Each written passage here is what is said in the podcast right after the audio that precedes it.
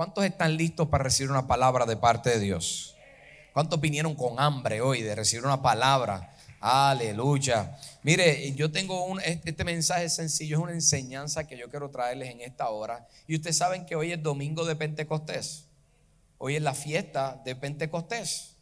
De hecho, estaba meditando esta mañana y me acordaba cuando empezamos hace un año atrás hace un año atrás, después de, todo el cierre que hubo a causa de la pandemia, eh, el día de Pentecostés fue cuando comenzamos, nos pusimos a orar y le pedimos al Señor que nos diera dirección cuando Él quería que abriéramos, porque había mucho estrés acerca de lo que estaba sucediendo y de verdad que en un momento como que caí en sí y le dije, Señor, nosotros nunca te preguntamos si podíamos cerrar la iglesia.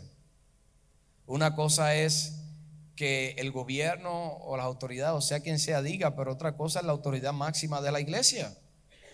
Y no le preguntamos, entonces, Señor, yo no quiero, escuchamos las noticias, escuchamos todo lo que tenga que decir los medios, pero ¿sabes qué? Más que eso, yo quiero escuchar qué es lo que tú tienes que decir y cuándo tú quieres que nosotros abramos. Y la cuestión es que eh, nos dio la fecha para el día del Pentecostés del año pasado. Y él dijo que nos iba a cuidar, que nos iba a guardar, y quizás en ese momento, pues obviamente respetamos la opinión de muchas personas que quizás no, pues por X o Y razón, eh, no estaban de acuerdo. Pero sabes algo, Dios dijo que nos iba a cubrir.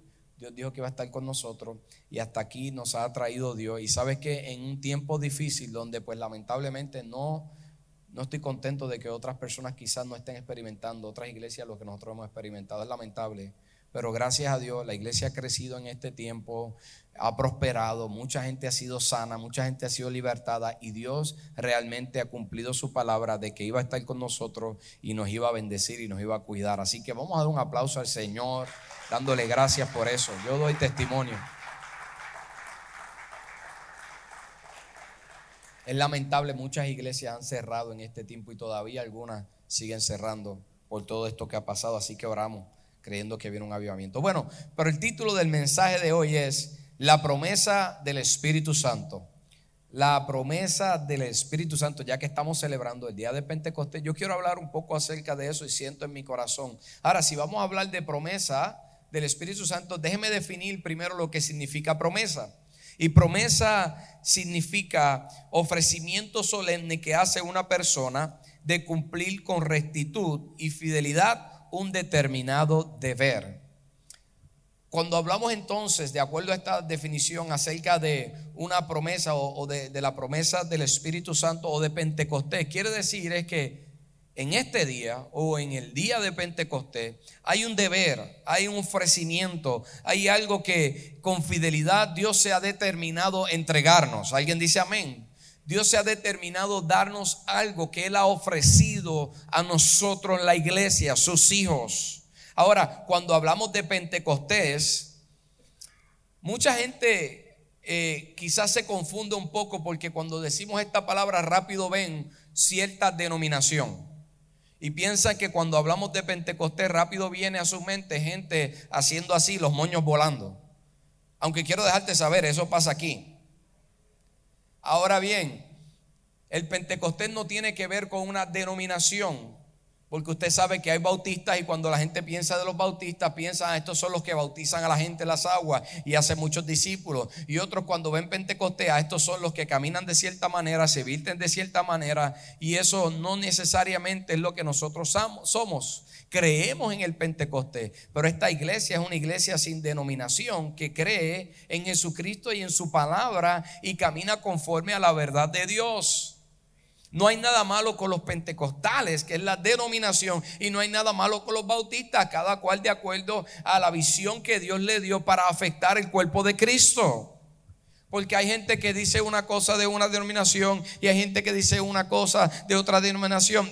Quiero decirle que todos tenemos nuestros defectos y todos tenemos nuestras virtudes y estamos buscando hacer la voluntad de Dios de la mejor forma. En una ocasión habían unos discípulos que estaban, eh, eh, le dijeron a Jesús, oye Jesús, mira, eh, aquellos están orando en el nombre de Jesús y echando fuera demonios. Y Jesús les dijo, déjalo, porque los que no son contra nosotros, con nosotros, los que no son contra nosotros, con nosotros son. So, nosotros tenemos que estar enfocados en lo que Dios quiere y estar alineados mirando a Dios. Y de hecho, parte de lo que el Pentecostés representa es eso. Y voy a tocar ya mismo un poco acerca de lo que esto significa. Entonces, cuando hablamos del Pentecostés, ¿qué es el Pentecostés? Y ese es el primer punto que quiero establecer en esta hora. ¿Qué es el Pentecostés? Vamos a ir al libro de Hechos capítulo 2, versículos del 1 al 4. Y dice, cuando llegó el día de Pentecostés, estaban todos unánimes, diga unánimes, juntos. Y de repente vino del cielo un estruendo como de un viento recio que soplaba, el cual llenó toda la casa donde estaban sentados.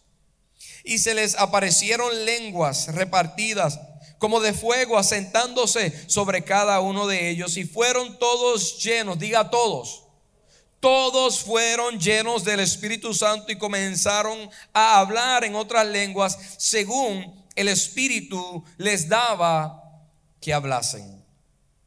Cuando vemos este escrito, quiero hacer un énfasis cuando dice cuando llegó el día. En inglés dice when the time fully came, cuando el día llegó por completo. Y déjame hacer un paréntesis así. Quiere decir que aquí quiere decir que había un tiempo determinado. Y el problema muchas veces en nuestras vidas que no esperamos en el tiempo de Dios y queremos hacer las cosas cuando nosotros queremos. De hecho, mucha gente quiere vivir Mateo 28 sin antes vivir Hechos capítulo 2. Mateo 28 dice, id por todo el mundo y predicar el Evangelio. Pero eso no fue lo último que Jesús le dijo a los discípulos. Jesús lo último que le dijo a los discípulos, quédense en Jerusalén y no se vayan de allí hasta que haya venido sobre ustedes la promesa de mi Padre. Hasta que no haya venido sobre ustedes qué? el Espíritu Santo. Y muchos de nosotros queremos salir a hacer cosas y queremos emprender cosas nuevas sin esperar recibir la bendición de Dios, sin esperar recibir la aprobación de Dios. Jesús estuvo con ellos 40 días luego que resucitó, pero después de eso se fue y dijo, es necesario que yo me vaya para que venga sobre ustedes la promesa a la cual ahora le voy a pedir al Padre que le envíe a ustedes. Y ellos tuvieron que esperar 10 días. Hubo un tiempo de espera. Tenemos que aprender a esperar las cosas de Dios para nuestras vidas. Tenemos que ser pacientes. Ellos no sabían si iban a ser 10 días. Lo único que ellos sabían es que tenían que esperar en Jerusalén hasta que llegara el Espíritu Santo. Muchas veces no conocemos el tiempo de lo que Dios nos ha hablado y de lo que Dios quiere para nosotros, de cuándo va a suceder. Pero si tienes paciencia y tú le crees a Dios y esperas en la instrucción y en obediencia a lo que Dios te habló, Él lo va a hacer. Alguien dice amén. Ellos estuvieron ahí esperando y ocurrió el día del Pentecostés cuando llegó la promesa. Ahora habían siete fiestas solemnes, o hay siete fiestas solemnes de Dios, pero tres de estas eran importantes porque tres, Dios comandaba a todos los hombres de Israel a que fueran a Jerusalén a adorar y ofrecer ofrendas y sacrificios a Dios. Estas siete fiestas eh, son la fiesta de la Pascua. Cristo representa la Pascua, el Cordero crucificado por nosotros, que representa aquel Cordero que fue sacrificado por el pueblo de Israel para ser libertado de Egipto. Asimismo, Cristo murió por nosotros. Luego la otra fiesta es la fiesta de los panes sin levadura. El pueblo de Israel en esta fiesta apartaba toda levadura y la escondía por siete días ¿Sabes algo? La fiesta de la levadura fue en Cristo manifiesta cuando Él fue puesto, en, fue puesto en la tumba y fue escondido y nadie le pudo ver llevando nuestros pecados. Porque la levadura representa el pecado. Y la fiesta, la próxima es la fiesta de las primicias. Y esta se celebraba el domingo después de la Pascua.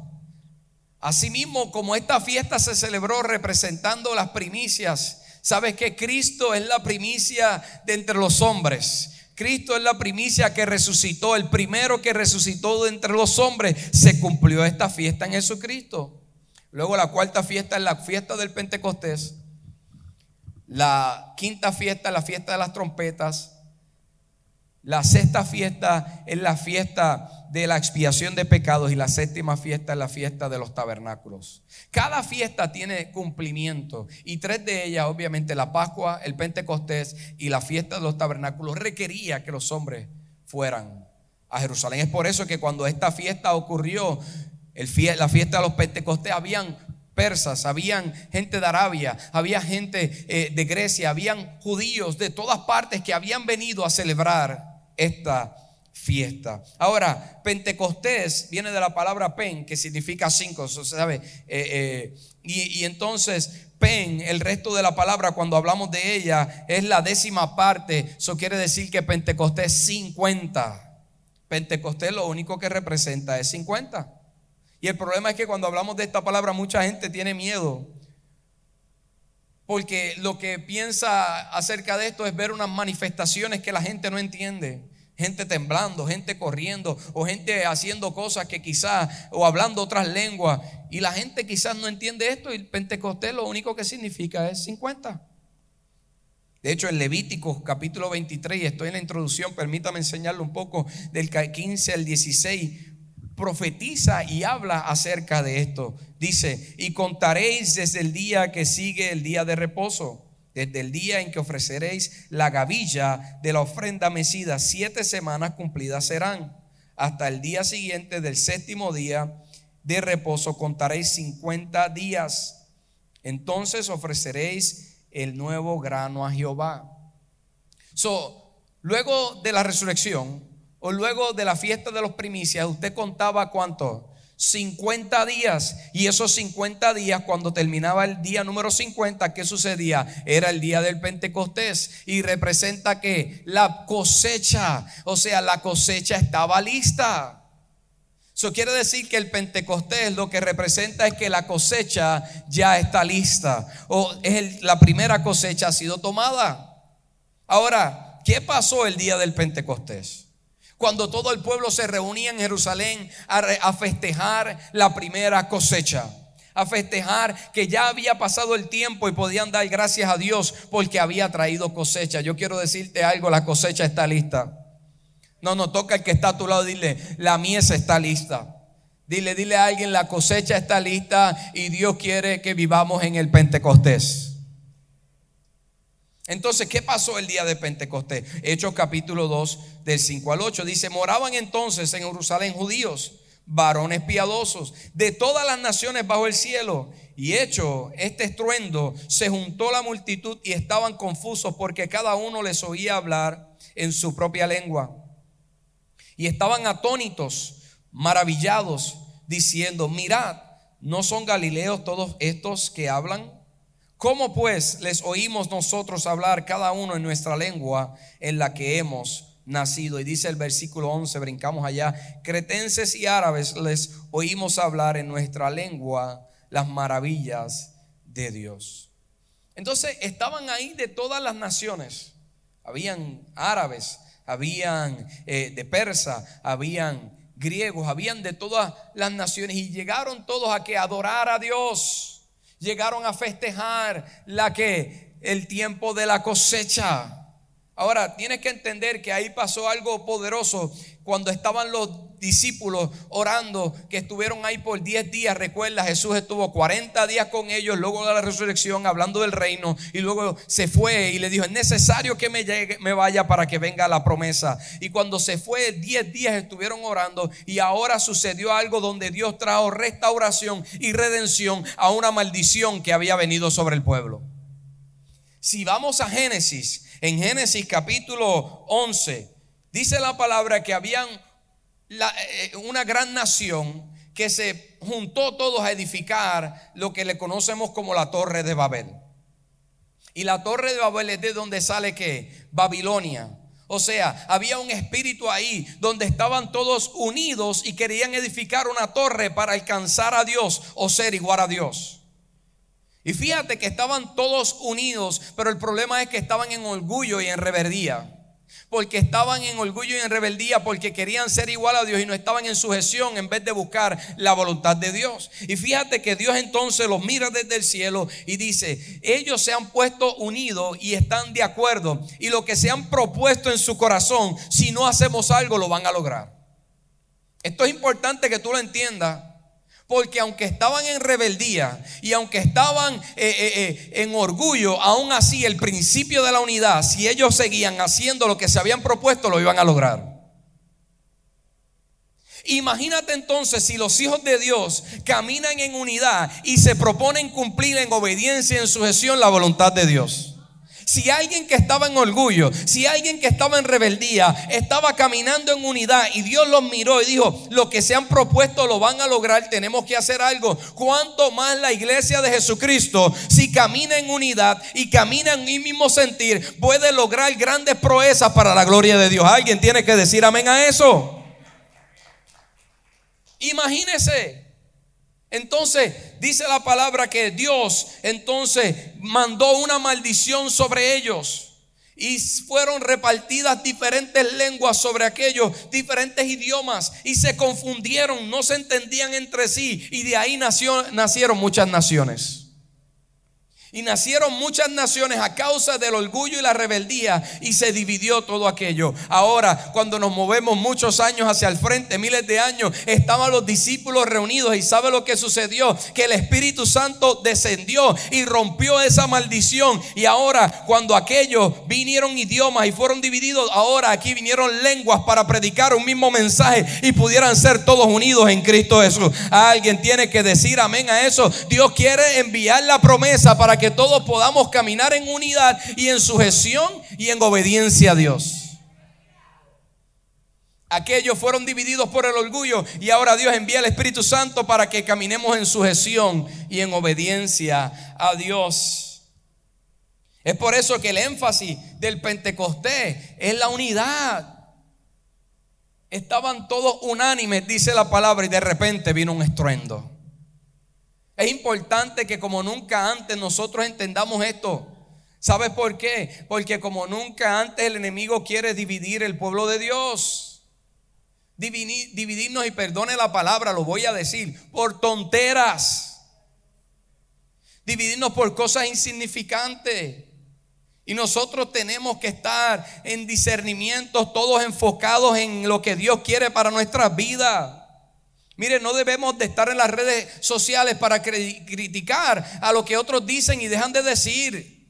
La iglesia peleando entre sí mismo predicando eh, eh, eh, en contra de otros pastores y otros líderes en vez de predicar el reino de Dios y el arrepentimiento y que el reino de los cielos está en medio de nosotros. Dios no nos llamó a predicar un mensaje que trajera división. Por eso Él reprendió a los discípulos cuando se quejaran que otros estaban echando demonios en el nombre del Señor. Y Jesús les dijo, si no están contra nosotros, con nosotros son. Porque ellos se quejaron, mira, estos no están con nosotros y están haciendo allá otra cosa. Porque sabes qué, eso es lo que trae envidia y división. El diablo divide y conquista, Dios une y conquista. Y tenemos que buscar caminar en unidad como iglesia. Cuando estaban unánimes, vino un estruendo recio y sabes que todos vino, vino sobre ella el fuego y comenzaron a venir lenguas repartidas y todos les entendían en diferentes lenguas un mismo mensaje. Aleluya, qué poderoso es eso. Un mismo mensaje. Es por eso que tenemos que estar unánimes en adoración. Mire, cuando usted llega a la iglesia, olvídese el que está a su lado, conéctese en adoración a Dios. Debemos de estar unánimes en oración, debemos de estar unánimes en la palabra, debemos estar unánimes en un mismo sentir. Por eso cuando estaban unánimes, Pedro predicó y se convirtieron multitudes a él. Porque sabes algo, otra de las cosas que sucedió es que cuando el pueblo de Israel salió de Egipto, celebraron la Pascua y 50 días después que representa el Pentecostés, bajó Moisés con las tablas del pacto. 50 días después, bajó Moisés con las tablas del pacto, en ella escritas que las leyes. Pero ese día ¿qué sucedió? Estaba el pueblo en rebeldía. Ustedes se acuerdan la historia. Ellos hicieron un becerro de oro y comenzaron a adorar al el becerro de oro. Eso se representa idolatría y representa otras cosas que no viene el tema ahora. Otro día se las enseño. Y entonces eh, eh, representa idolatría. ¿Y qué sucedió ese día? Ese día murieron tres mil. Pero ahora, el día del Pentecostés, ¿sabe lo que sucedió? Dice la palabra que estaban todos como unánimes en un mismo sentir y el Espíritu Santo descendió y Pedro predicó un mensaje. Y ahora cuando el Espíritu Santo descendió, ¿qué pasó? Las leyes fueron escritas en los corazones de los hombres y tres mil se convirtieron a Cristo. Donde tres mil murieron a causa de la ley, ahora tres mil son vivificados a causa de la palabra que es escrita en los corazones. Yo no sé si me estás entendiendo lo que un día fue maldición cuando la promesa viene es bendición. Lo que un día fue enfermedad, Dios produce sanidad. Lo que un día fue división, Dios trae unidad. Lo que un día fue escasez, Dios trae abundancia, abundancia cuando recibimos la promesa del Espíritu Santo. Es por eso que Claro que Dios quiere entregarnos muchas promesas. Claro que Dios quiere que tú tengas una mejor casa. Claro que Dios quiere que tú tengas un buen negocio, un buen trabajo, que tú avances y prosperes. Pero más que buscar esas cosas, debes de buscar la promesa principal. Que no es una promesa terrenal, es una promesa eterna. Está la salvación y está la promesa que nos entrega esa salvación que es espiritual. Y es la promesa del Espíritu Santo. Cuando el Pentecostés ocurrió, todo lo que a causa del orgullo, la rebeldía y la división produjo, ahora Dios lo restaura y causa obediencia, unidad y sujeción. Y el problema es que muchos no quieren andar en sujeción a la palabra. Todos lo quieren hacer como les da la gana. Perdóneme esa palabra, ¿verdad? Como me salió ahí. Todos lo quieren hacer como ellos creen. Y tenemos que caminar en sujeción y humildad. Por eso, si no tenemos la promesa, no vamos a poder sujetarnos a la voluntad, a la voluntad de Dios y a la palabra. Toca al que está a tu lado, dile, necesitas la promesa. Cristo murió para que tuviéramos la promesa. Entonces, punto número tres, y con esto voy avanzando. ¿Puedo experimentar yo la promesa del Pentecostés? ¿Usted cree que la puedes experimentar? Claro que sí. Mira lo que dice Hechos capítulo 2, versículo 3. Y se les aparecieron lenguas repartidas como de fuego asentándose sobre cada uno. Lo que pasa es que mucha gente le tiene miedo. Porque cuando escucha esto de gente, de las lenguas, piensa, eso es gente ahí hablando lo que era. Hay dos tipos de lenguas. Están las lenguas de diferentes idiomas. No te sorprendas que el Espíritu Santo descienda sobre ti y de repente comiences a hablar algo que tú no entiendes y es porque hay alguien que no entiende cómo tú estás hablando inglés o español, pero en su idioma, en chino, en japonés, en hebreo, en algún idioma lo va a entender y tú no vas a saber y esa persona va a decir, tú me acabas de hablar algo que yo entendí. Es que tienes que tener fe. De la misma manera que tú recibiste a Jesús, de la misma manera recibes el Espíritu Santo. ¿Cómo usted cree? ¿Usted cree que es salvo? Solamente un amén. Ay, Padre, tenemos que orar aquí. Le voy a dar una segunda oportunidad. ¿Usted cree que es salvo? Sí, mire, mire, yo, yo acabo de vi los otros días un video de TikTok Pastor, usted está en esa. Eso es que me lo mandaron. Estamos ahí, usted sabe, poniéndonos al día de lo que está pasando. Y acabo de ver este video de TikTok donde esta joven llega a su casa, esta mujer llega a la casa y de repente ve los pantalones y la camisa del esposo tirados en una esquina.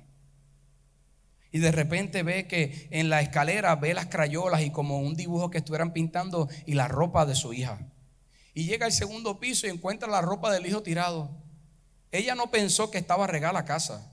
Ella lo que pensó es que, oh, me quedé el rato. Y empezó a llorar y dijo, Señor, yo me arrepentí esta mañana y me quedé. Y empezó a llorar, padre, perdón. Y el esposo tuvo que salir a consolarla, era una broma. Y ella pensó que se había quedado en el rapto. ¿Estás seguro? Cristo viene pronto. Ah, ah, pastor, pero es que eso es un mensaje de hace 100 años atrás, mil años. Están diciendo que Cristo viene pronto. Tengo que decirte algo. No hay una condición para que Cristo venga. Él puede venir en cualquier momento. Aún así, sí hay condiciones para el tiempo final. Y tengo que decirte algo. Ya la mayoría de las condiciones para el tiempo final de las profecías se han cumplido. So, si eso se ha cumplido, estamos casi en el tiempo final ya. Entonces quiere decir que Cristo viene pronto por su iglesia. Porque antes del tiempo final, Dios va a tomar a su iglesia para que no pase por el juicio que va a venir sobre la tierra. Toca el que está a tu lado y le está seguro. Que no vaya a ser que en la cama de repente mire para el lado y no me vea. Jesús dijo, habrán dos en el campo, uno se va a ir y uno se va a quedar. Habrán dos en la cama, uno se va a ir, otro se va a quedar. Habrán dos caminando juntos, uno se va a ir, uno se va a quedar. Ay, ay, ay, uy, uy, uy. Pastor, ¿usted lo que está metiendo miedo? Sí, te estoy metiendo miedo. Porque si no es por una, es por la otra. La gente con cuerdas de amor muchas veces no quieren, que no quieren venir a los pies. Pues que vengan por el temor de Jehová. Que caiga el temor de Jehová, Padre, ahora. Uno le ha hablado ahí con cariño y con amor. Pues hay que entonces irse medio ahí, ya usted sabe, medio. La promesa del Pentecostés. No somos de la denominación pentecostales, pero somos pentecostales. No sé si me está entendiendo, porque creemos en el Pentecostés. Entonces, dice la palabra que, que el fuego cayó sobre ellos y que, y, que de repente eh, eh, eh, todos comenzaron a hablar diversas lenguas. Y entonces están las otras lenguas que son espirituales. Y estas lenguas son para la edificación del cuerpo de Cristo. Te edifican a ti si no hay interpretación, pero si hay interpretación, edifican al cuerpo. Me acuerdo una vez que había una, una hermana de nuestra iglesia que estaba orando por alguien y de repente comenzó a orar en lengua. Yo no la estaba escuchando, es que yo sentí que a la distancia ella estaba orando e, por ella en lengua. Fue como una revelación. Y yo sentí que esa señora necesitaba una palabra por la cual estaban orando. Y yo comencé desde acá a declarar una palabra sobre ella. Ella comienza a ser ministrada.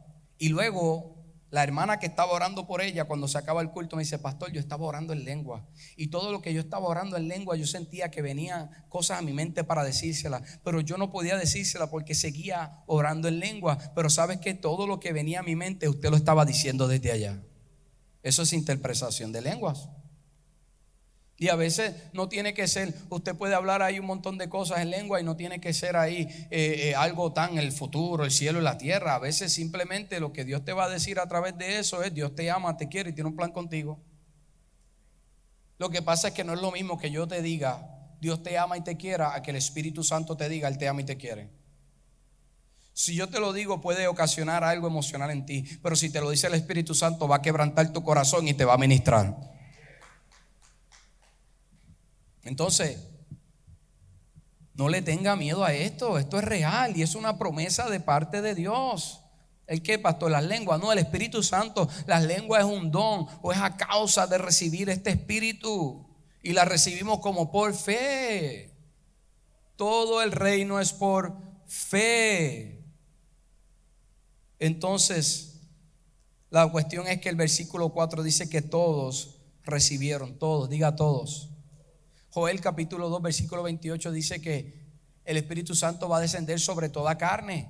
Pero cuando dice sobre toda carne, eh, esto es lo que significa sobre toda raza. No es que todo el mundo lo va a recibir sino que en todas las naciones se recibirá el Espíritu Santo, pastor. Y entonces, ¿cómo yo recibo el Espíritu Santo? Pues sabes algo, porque Juan el Bautista dijo que a la verdad él bautizó en las aguas, pero viene uno que nos bautizará en fuego y en poder. Es una promesa y Jesús. Entonces, ¿cómo lo recibimos? Hechos capítulo 2, versículo 38 al 39 dice, Pedro les dijo, arrepentíos y bautícese cada uno de vosotros en el nombre de Jesucristo para perdón de los pecados y recibiréis el don del Espíritu Santo, porque para vosotros es la promesa y para vuestros hijos, para todos los que estén lejos, para cuantos el Señor nuestro Dios llamare. ¿Tú crees que Dios te ha llamado? Pues es para ti. Y no solamente para ti, dice para quién, para vuestros hijos. El que la promesa, ¿y cuál es la promesa? El don del Espíritu Santo. Don es la palabra regalo, el regalo que Dios nos quiere dar. Esa fue la promesa que Dios le hizo al Hijo. Por eso Jesús dijo, es necesario que yo me vaya para que fuera enviado a que la promesa, Jesús murió y fue a interceder para que tú y yo ahora pudiéramos recibir no una casa grande, sino la promesa del Espíritu Santo. Todos llegamos con necesidades a la iglesia. ¿Cuántos llegaron con necesidades? Yo levanto las dos manos y los pies. Yo tenía un vacío en mi corazón. Todos llegamos con necesidades. Señor, restaura mi matrimonio, restaura mi vida. Señor, mira este cabezón o esta cabezona, Padre, que mira, me está dando dolor de cabeza, cambia los ¿Cuántos llegaron así? Algunos casi levantan las dos manos. Todos llegamos con necesidades. Y llegamos quebrantados. Y Dios ciertamente quiere ayudarnos y bendecirnos, abrir el camino y prosperarnos y libertarnos de las deudas y todo lo demás. Pero eh, eso tiene que llegar un momento que maduremos y le pasemos por encima de eso. Y más que anhelar las cosas terrenales, comencemos a anhelar las cosas espirituales. Y hay una promesa que es más grande que cualquier cosa que tú puedas tener aquí en la tierra. Y es la promesa del Espíritu Santo de Dios. Ah, tú lo puedes tener todo, pero si no tienes el Espíritu Santo de Dios, entonces no vas a conocer al Padre, porque ese es el único que nos revela aún hasta lo más profundo del Padre, dice la palabra. El único que te puede revelar a Cristo es el Espíritu Santo. El único que te puede revelar las escrituras y enseñar las escrituras es el Espíritu Santo. Entonces, cuando tú recibes a Jesús como tu Salvador personal, tú eres sellado con el Espíritu Santo, pero necesitamos el bautismo del Espíritu Santo. Entonces la palabra dice, ¿cómo lo recibimos? Pedro dijo, primeramente tenemos que arrepentirnos. Toca al que está a tu lado y dile, arrepiéntete. Arrepentido significa cambiar de dirección, significa cambiar nuestra forma de pensar. Y algunos todavía estando en la iglesia pensamos con nuestro conocimiento humano y no con la forma de pensar que el Espíritu piensa. El pensamiento del reino es la fe.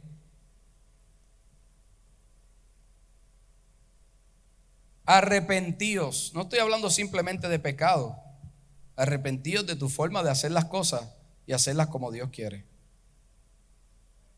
Arrepentíos es la primera cosa que dice y luego dice bautícese. Hoy vamos a tener bautismo. Si no te has bautizado, mira, te compramos unos pantalones en dólar y una camisa y te echamos en la piscina esa. Hay que bautizarse. El bautismo representa morir al yo y nacer a una nueva criatura en Cristo Jesús. Dice, y bautizaos. Ahora hay otra que no está aquí. Dice, arrepentido, bautícese cada uno en el nombre de Jesucristo para perdón de los pecados. Pero hay otra que está aquí, que no está aquí, que es orar. Mira lo que dice Lucas capítulo 3, 21. Siempre pensamos que cuando Jesucristo eh, fue a las aguas, simplemente fue bautizado y vino el Espíritu Santo, pero perdemos esta parte. Dice Lucas eh, capítulo 3, 21 al 22. Aconteció que cuando todo el pueblo se bautizaba, Jesús fue uno de los que se bautizó. Ahí lo dice, también Jesús fue que bautizado y orando. ¿Quién oró? Jesús y orando el cielo se abrió y descendió el Espíritu Santo sobre él. El problema, la gente piensa que esto es natural, me bautizo, salgo a las aguas y ya automáticamente recibo el bautismo. Tienes que orar. Tienes que pedirle a Dios que te bautice con el Espíritu Santo. Él oró y los cielos se abrieron. Tú quieres caminar bajo cielos abiertos, camina en una vida de oración. Pastor, ¿y qué significa eso de cielos abiertos? Te voy a explicar. Déjame expandir un poco en esto. Está el primer cielo, que es el cielo natural. Está el segundo cielo, que es un cielo espiritual, donde operan los principados, potestades, gobernantes y huestes de las tinieblas. Y está el tercer cielo, que es donde está el reino de Dios. Escúchame aquí.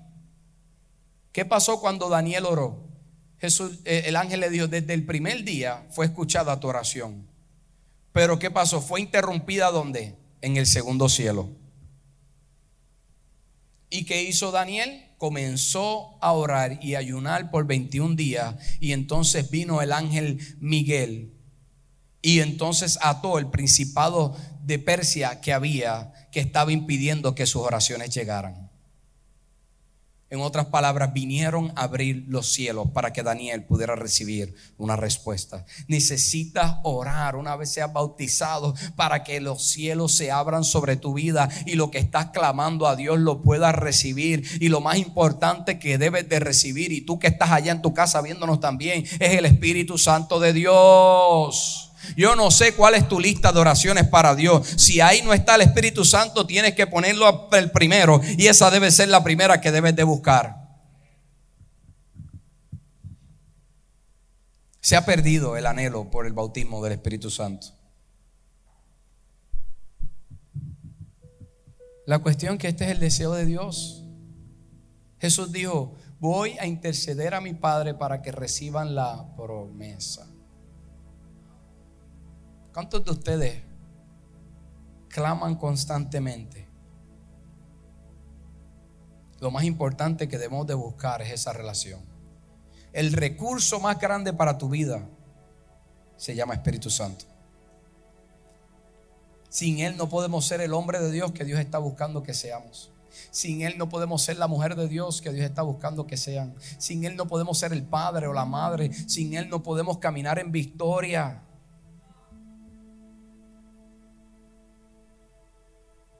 Pastor, es que yo estoy bien. Ok, pero tú no te preparas para el día bueno, tú te preparas para el día malo.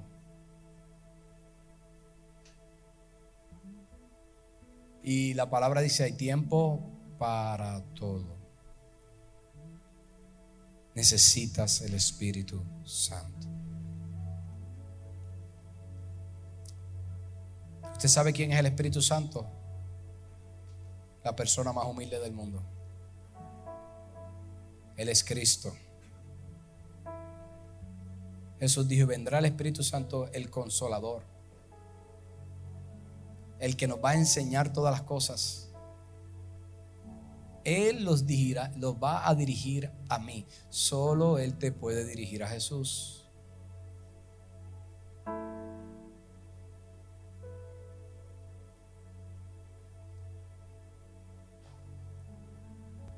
Usted de repente ha sentido un encuentro con Dios, ha tenido una experiencia, una revelación y ha sido quebrantado por algo que Dios le mostró. ¿Usted sabe quién fue eso? El Espíritu Santo. Usted peleó con su esposa un día y dijo hasta aquí. Y de repente iba en el carro montado y algo comenzó a decirle, mira, y pide perdón. ¿Usted sabe quién fue eso? El Espíritu Santo. Es más, cuando andabas en el mundo, en delitos y pecados, hubo gente que andó con usted que hoy quizás no está aquí. Y tú ibas a estar con ellos en el día donde ocurrió algo que tú se supones que fueras parte y Dios te salvó, pero algo te dijo, una bombillita latió en tu corazón y te dijo, no vayas. ¿Usted sabe quién fue eso? El Espíritu Santo. Te invitaron a usar droga y de repente tú dices, no, eso no es para mí. ¿Usted sabe quién fue eso?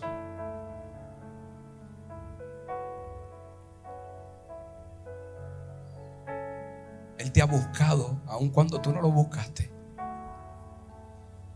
Él te ha cuidado aun cuando tú ni lo conocías.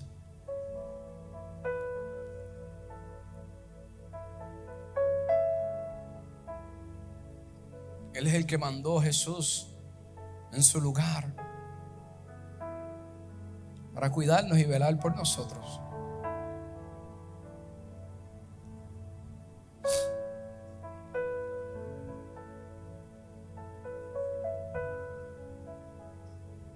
Tenemos que buscarlo, iglesia, tenemos que reconocerlo, tenemos que anhelar pasar tiempo con Él. La palabra dice que Él nos anhela celosa mente y que tú eres el templo en el cual Él quiere habitar. En tu lista de peticiones, lo primero que debe estar ahí es Él. Él es la persona más importante del mundo, del universo. Nos olvidamos de Él, pero Él nunca se olvida de nosotros. Cuando te sentabas, te, sentías desanimado, ¿tú sabes por qué volviste a recibir ánimo? El Espíritu Santo.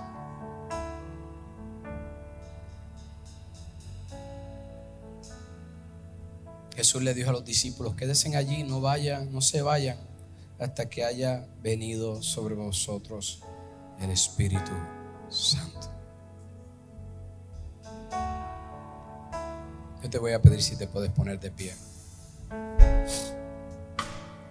Arrepentidos, bautizar con el bautismo de Jesucristo para perdón de pecados y recibir el don de Dios el don del Espíritu Santo.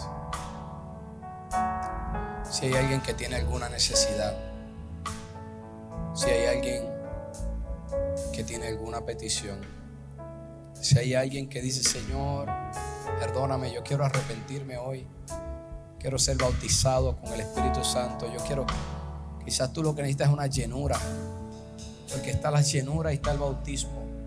Capítulo 2 fueron llenos y bautizados capítulo 4 y 5 volvieron a ser llenos otra vez.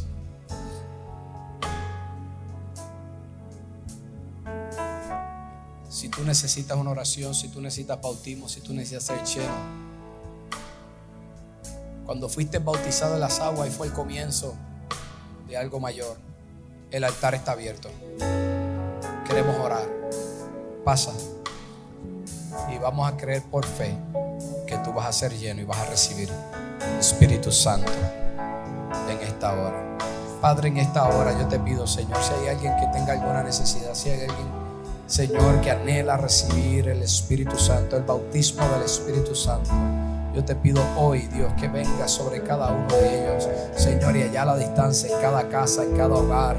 Yo declaro que el bautismo del Espíritu Santo desciende. Ahora recíbelo allá en tu casa, en el nombre de Jesús de Nazaret. El altar está abierto mientras entonamos una alabanza